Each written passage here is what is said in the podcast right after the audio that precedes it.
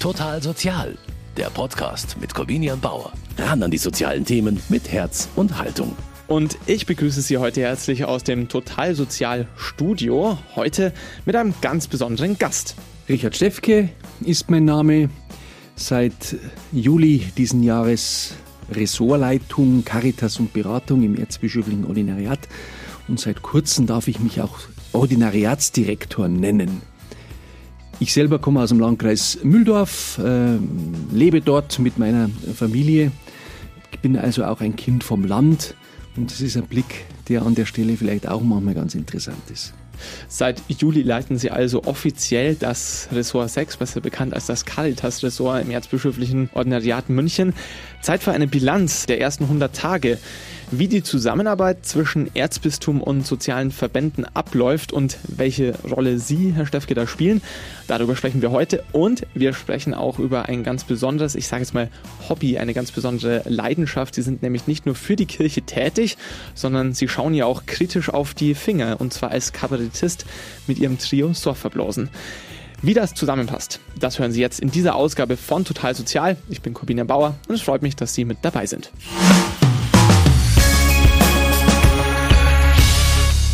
Und heute hier bei mir zu Gast ist Richard Steffke, Leiter des Ressorts Sex im Erzbischöflichen Ordinariat in München, besser bekannt als das Caritas-Ressort, also zuständig für viele soziale Fragen und für die Zusammenarbeit des Erzbistums mit Verbänden wie der Caritas oder des katholischen Männerfürsorgevereins und die haben aktuell ja alle Hände voll zu tun.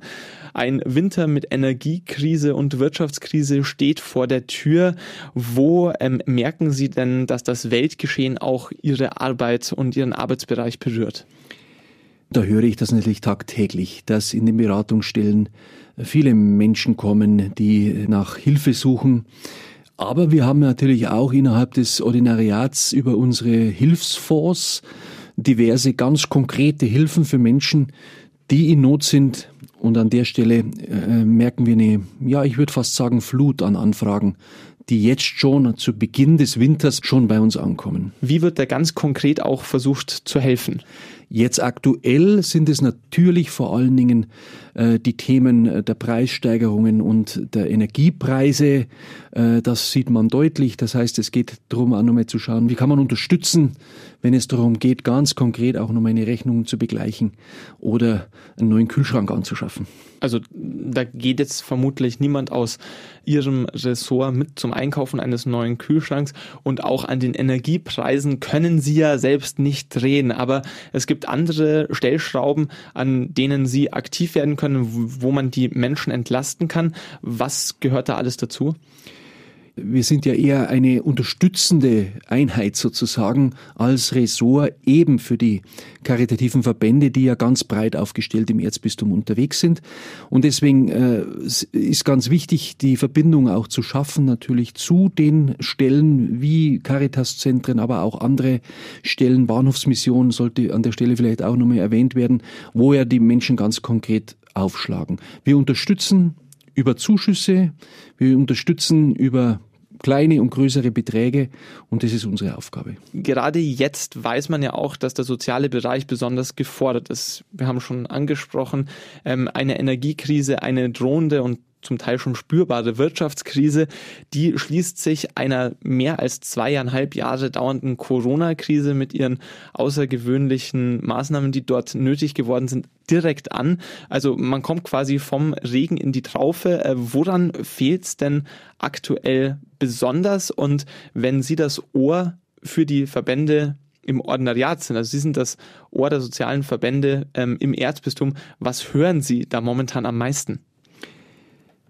Wir erleben sehr, sehr konkret, dass Menschen im Moment, die eh am Existenzminimum sind, Unterstützung brauchen. Wir erleben aber auch, dass Menschen, die noch vor kurzem mit ihrem Einkommen ausgekommen sind, zur Monatsmitte bereits zu den entsprechenden Stellen kommen und sagen, wir kommen mit dem Geld nicht mehr zurecht. Also von daher äh, sind wir da natürlich mittendrin in der Krise und äh, das ist natürlich auch meine Aufgabe, das auch der Bistumsleitung auch äh, zurückzumelden. Stichwort äh, Flüchtlinge aus der Ukraine. Experten warnen auch, dass diese Flüchtlingsbewegung, die jetzt im Sommer abgeebbt erstmal ist, über den Winter wieder deutlich steigen könnte. Wie bereiten Sie sich auf diese neue Situation, die da kommen könnte, vor? Also wir sind mitten in einer erneuten Flüchtlingswelle. Und wir haben ein großes Thema natürlich jetzt auf den Winter hin, zu gucken, wie kriegt man die Flüchtlingshilfe auch weiterhin an den Mann beziehungsweise an die Frau. Und ein ganz gravierendes Thema, das ja auch äh, zum Beispiel der Diözesan Caritas Verband angesprochen hat, wo er sich auch positioniert hat, ist ja auch das Thema, dass wir im Moment so eine Zweiklassengesellschaft von Geflüchteten haben, wo wir sagen, auf der einen Seite sind uns die Ukrainerinnen, meistens sind es ja Frauen mit ihren Kindern, sehr willkommen, um Gottes Willen, das soll auch so sein. Und auf der anderen Seite haben wir natürlich Menschen, die aus Syrien, Afghanistan oder den, den, den anderen Ländern kommen. Und da sind unsere Verbände, denke ich, auch sehr gut unterwegs im Sinne des großen Werts der Gerechtigkeit, auch hinzuschauen, wie kann man diese Spaltung vermeiden. Also es geht um die Haltung, mit der man hilft. Was bedeutet es aber trotzdem im Hinblick auf ähm, die Möglichkeiten, die da die Verbände auch haben und die sie mit ihrem Ressort auch haben, weil die Bedarfe sind in den letzten drei Jahren mit Sicherheit in vielen Bereichen gestiegen. Gleichzeitig äh, wird es davor nicht so gewesen sein, dass bei ihnen die Mittel und das Geld einfach so rumgelegen ähm, sind und sie sich gedacht haben, ach Mensch, jetzt haben, wir haben nur auf eine Gelegenheit gewartet, es auszugeben. Wo liegen da jetzt die Herausforderungen? Ja, dass die wenigen Mittel, die man, die wir haben, äh, sehr wirksam einsetzen. Und ich denke, da sind wir auch unterwegs und auch, wie gesagt, wieder gut im Gespräch auch mit den Verbänden. Ich nenne nur ein Beispiel. Oftmals wird bei Unterstützungsprojekten Eigenmittel müssen eingebracht werden. Der Staat gibt 90 Prozent und 10 Prozent Eigenmittel sollen eingebracht werden. Und da haben wir Gott sei Dank über unsere Kirchensteuermittel, und es ist mir immer auch wichtig zu sagen, dass wir hier Kirchensteuermittel auch in den sozialen Bereich geben, natürlich die Möglichkeit, diese Eigenmittel zur Verfügung zu stellen. Und das halte ich für wirksam, wenn man sagt, man versucht mit den Zuschüssen, mit den Möglichkeiten, die über die Verbände akquiriert werden, auch mit diesen Eigenmitteln da auch mit reinzugehen. Also da ist immer auch eine Frage der Strategie und der Prioritätensetzung, die spielt da eine Rolle. Und da sitzen Sie ja zum Beispiel auch in der berühmt-berüchtigen OK, der Ordinariatskonferenz. Das ist eine Art Kabinett des Erzbischofs, Kardinal Marx. Also eigentlich ein ganz wichtiges Gremium im Erzbistum dürfte aber nur wenigen Menschen außerhalb des erzbischöflichen Ordinariats ein Begriff sein. Könnten Sie einmal erklären, wie dieses Gremium arbeitet?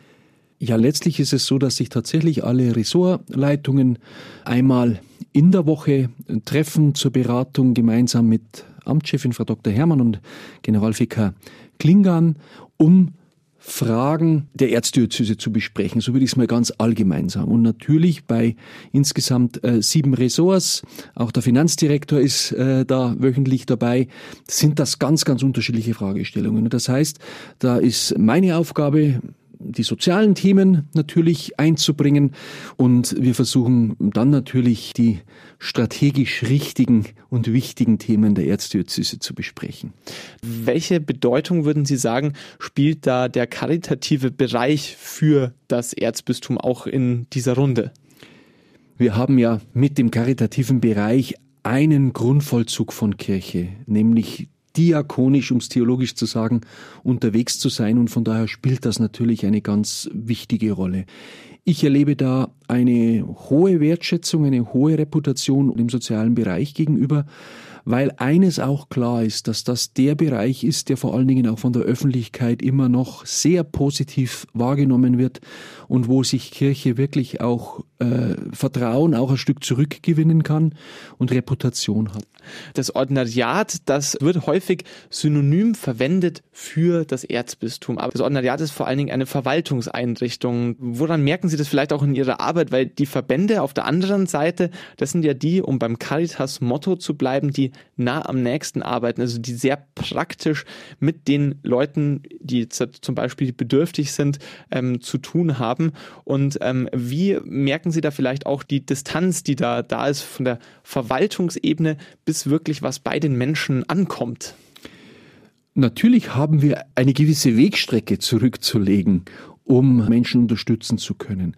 Aber ich erlebe es nicht so, dass die Verwaltung sozusagen nur Verwaltung ist, sondern dass wir auch versuchen, nah am Menschen zu sein und unser Handeln auch danach auszurichten. Aber ich erlebe mich aktuell nicht so weit weg, wie man vielleicht meinen könnte, von der Basis. Das hat aber vielleicht auch mit meiner Herkunft zu tun, dass ich ursprünglich ja auch als Gemeindereferent in der Pastoral tätig war, später auch bei der Caritas als Kreisgeschäftsführer gearbeitet habe und die Felder mir nicht unbekannt sind, so dass ich glaube ich ganz gut einordnen kann, was an welcher Stelle dran ist. Wie merken Sie da auch, dass zum Beispiel Themen Kritik an der Kirche, Reformbedarf, der offen kommuniziert wird, dass das in Ihrem Arbeitsbereich ein Thema ist? Und merken Sie da zum Beispiel auch, dass so etwas wie der Reformprozess synodaler Weg da eine Rolle spielt?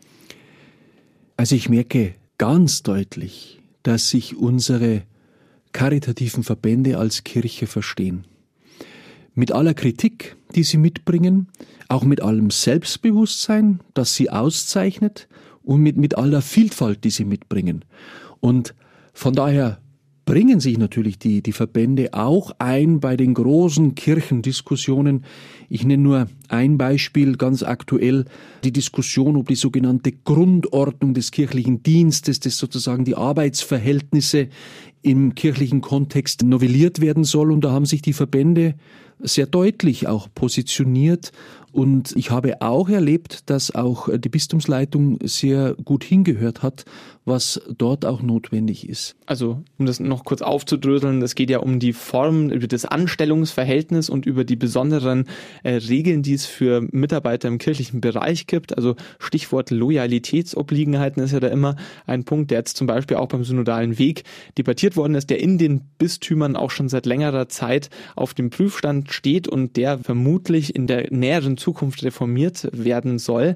Wo können sich da zum Beispiel auch Verbände als die direkten Arbeitgeber und Erzbistum als quasi die kirchliche Dachorganisation, wie kann man sich da auch gegenseitig anschieben und äh, weiterbringen, wenn es um solche Prozesse gibt?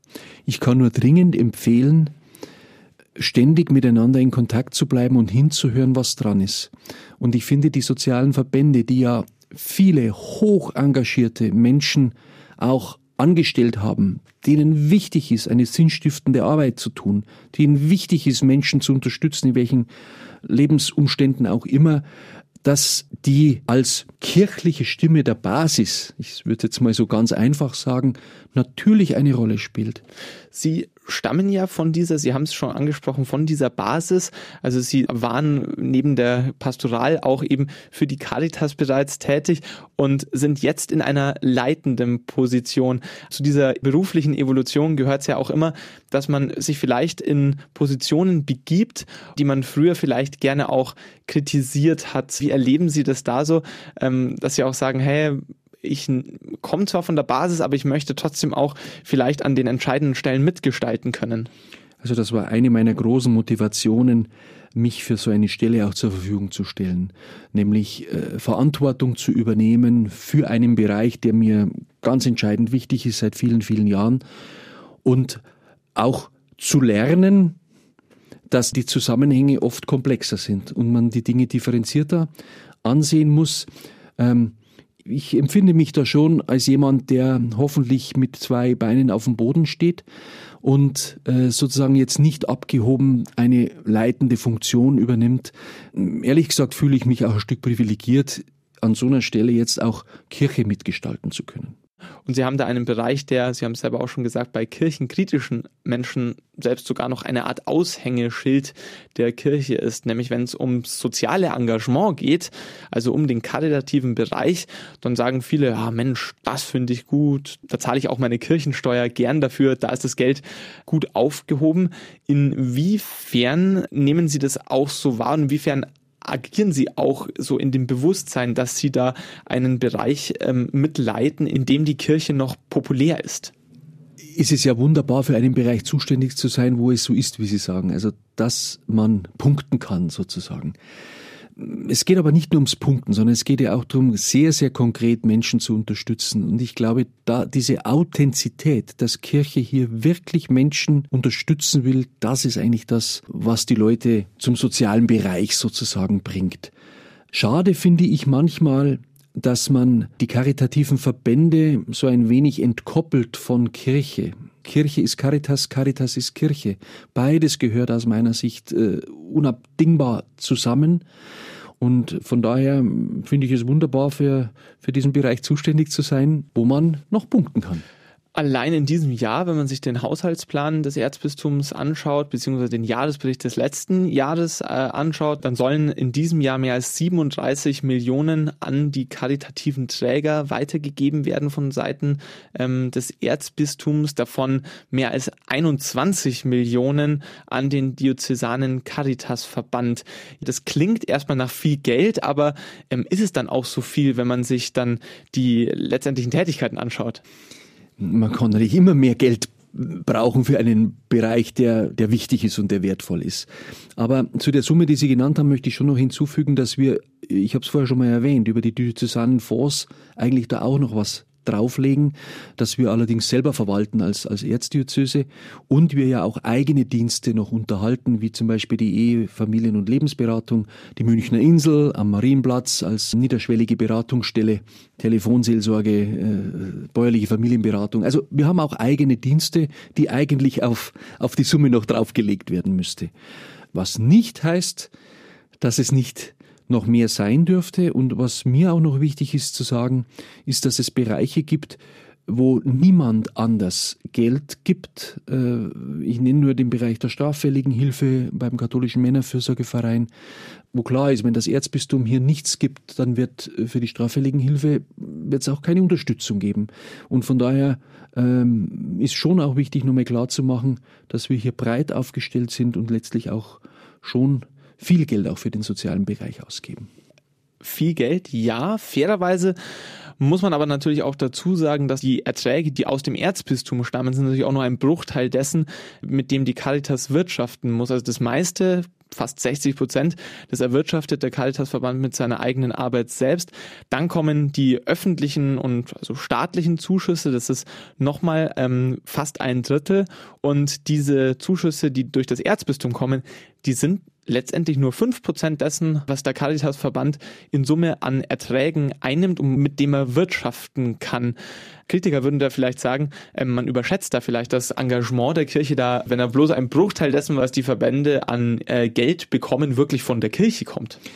Naja, wir unterstützen, könnte man andererseits sagen, sehr gezielt, weil es ja auch darum geht, Bereiche zu fördern, die eben nicht als staatliche Aufgabe gemacht äh, werden oder für den Staat übernommen werden oder, oder eine kommunale Aufgabe in der Jugendhilfe zum Beispiel, die da übernommen wird.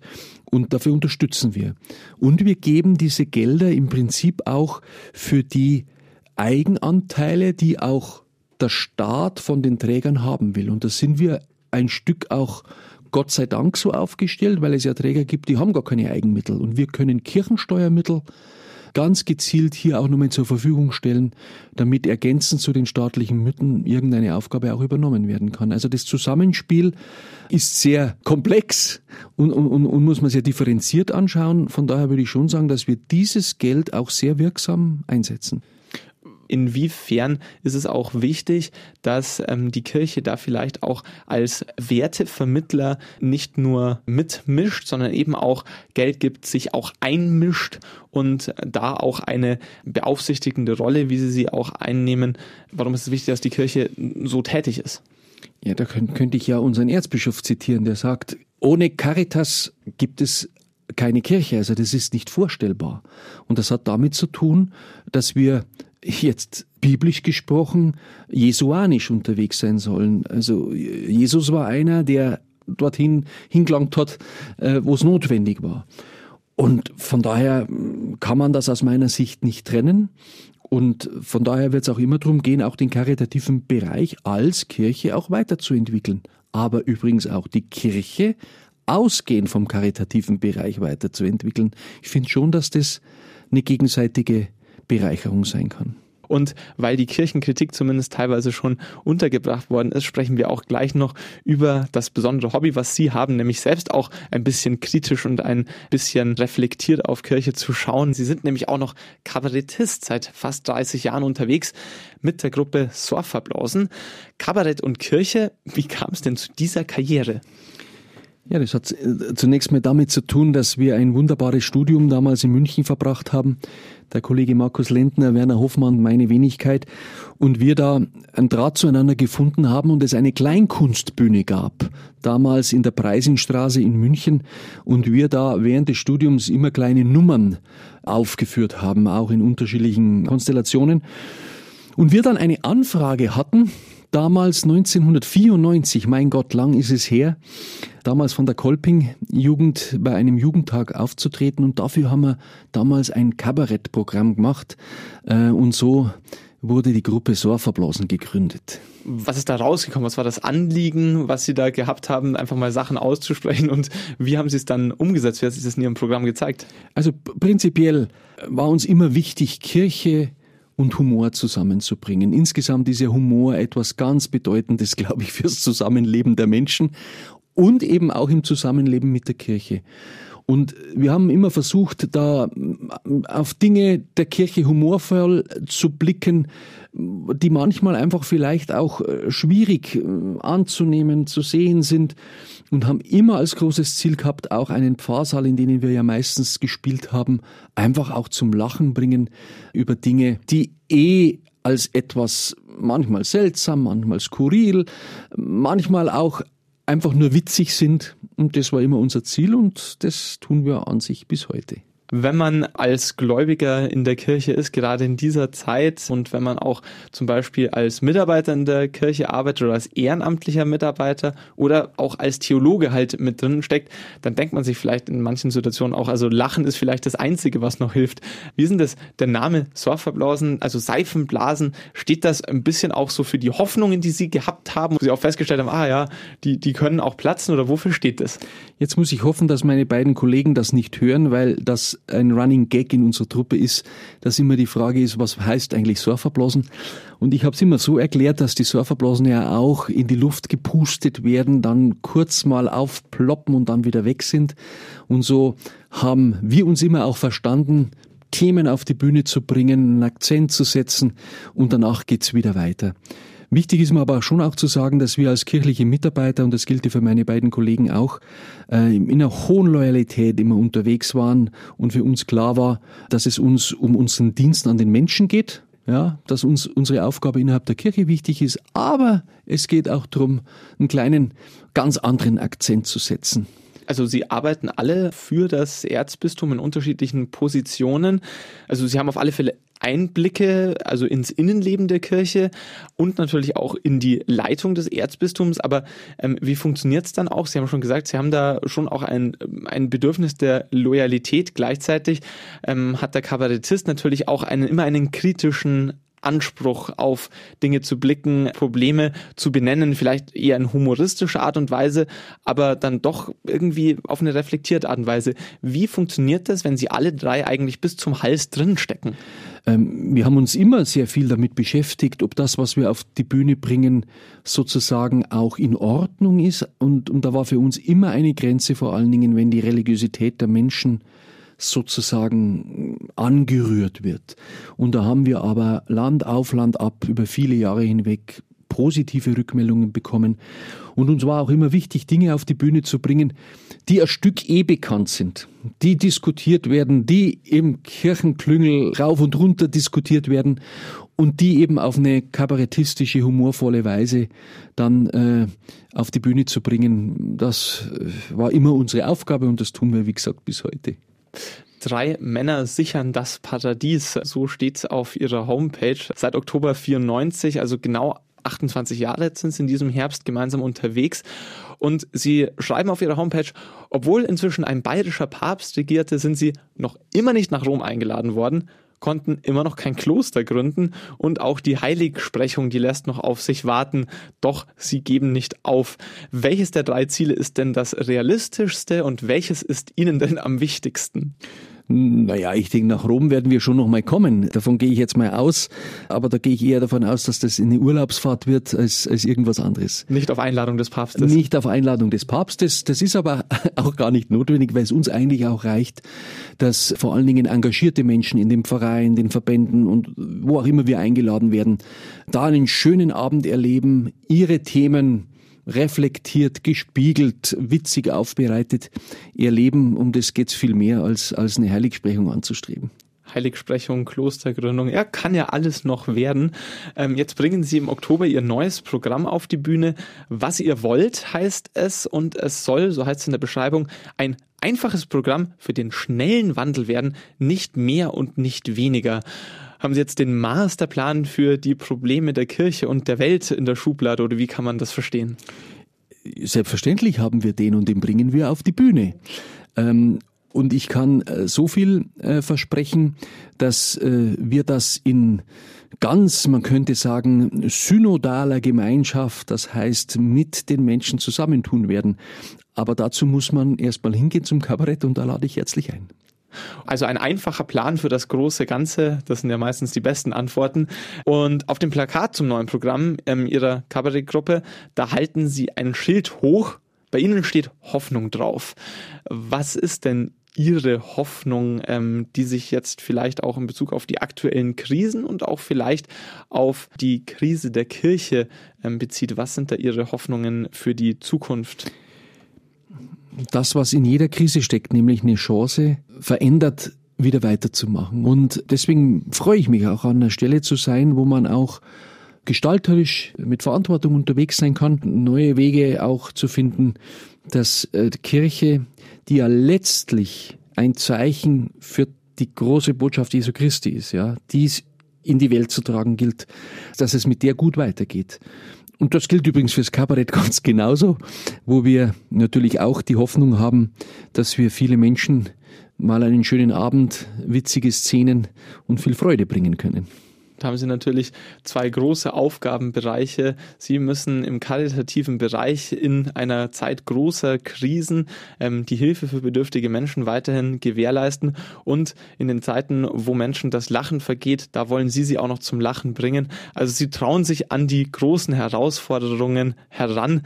Zu Gast bei mir war heute Richard Steffke, der Ressortleiter vom Caritas-Ressort im Erzbistum München und Freising. Herzlichen Dank für das Gespräch und die gesamte Sendung, die können Sie natürlich auch noch einmal nachhören als Podcast auf unserer Homepage unter mk-online.de. Und natürlich können Sie total sozial auch bei allen gängigen Streaming-Diensten abonnieren und verpassen so auch in Zukunft keine Folge mehr. Für dieses Mal war es das. Ich sage herzlichen Dank fürs Einschalten und verabschiede mich. Auf Wiedersehen. Bis zum nächsten Mal. Total Sozial, ein Podcast vom katholischen Medienhaus St. Michaelsbund, produziert vom Münchner Kirchenradio.